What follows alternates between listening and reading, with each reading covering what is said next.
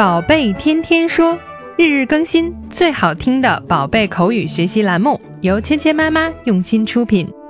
宝贝天天说，芊芊妈妈。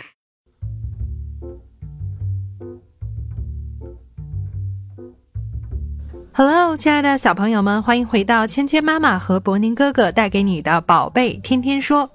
Welcome to 宝贝天天说 with Mia and Bo。今天呢，我们又要开始新一集动画片的学习。今天我们这一集的名字呢，叫做 Daddy puts up a picture，爸爸挂照片，在墙上钉个钉子，挂上一幅好看的图画。这个呢，听起来不是什么难的事儿。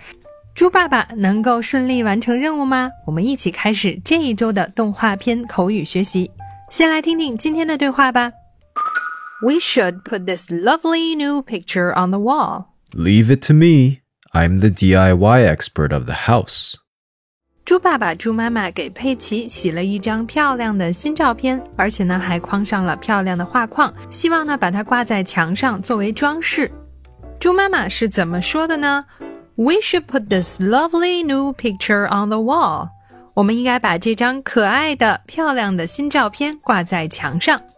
Picture 我们知道是图片或者照片的意思，这是一个什么样的照片呢？This lovely new picture. Lovely 指的就是非常可爱的、讨人喜欢的。We should put this lovely new picture on the wall. On the wall 就是在墙上，这么漂亮的照片，把它挂在家里的墙上，很不错吧？猪爸爸是怎么说的呢？他拍拍胸脯，把这个任务呢给揽了下来。Leave it to me，交给我吧。Leave it to me。Leave 就是把什么什么留下。Leave it to me。把它交给我。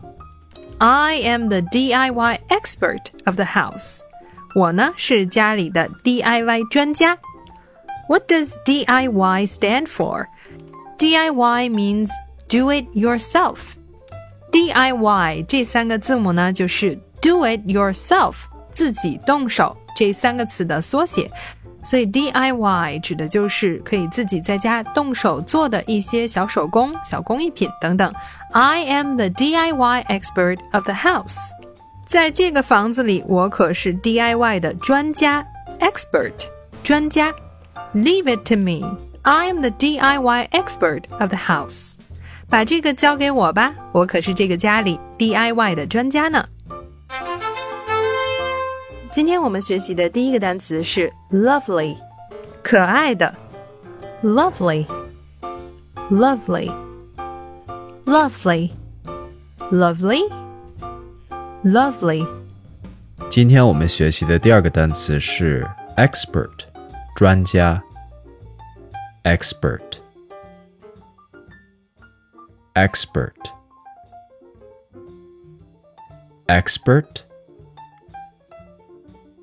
expert。expert。expert expert 接下来我们来练习今天的跟读作业。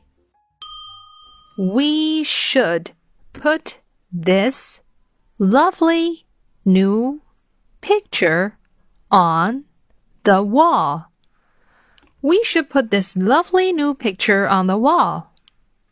Leave it to me. I am the DIY expert of the house. Leave it to me. I am the DIY expert of the house. We should put this lovely new picture on the wall. We should put this lovely new picture on the wall. Leave it to me. I am the DIY expert of the house. Leave it to me. I am the DIY expert of the house. 好，接下来呢，我们来玩你问我答的游戏。小朋友们听到“叮”的声音后，请说出你的那句。We should put this lovely new picture on the wall.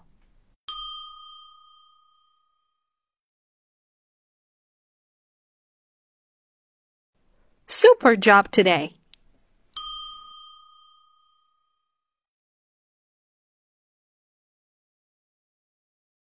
Leave it to me. I am the DIY expert of the house.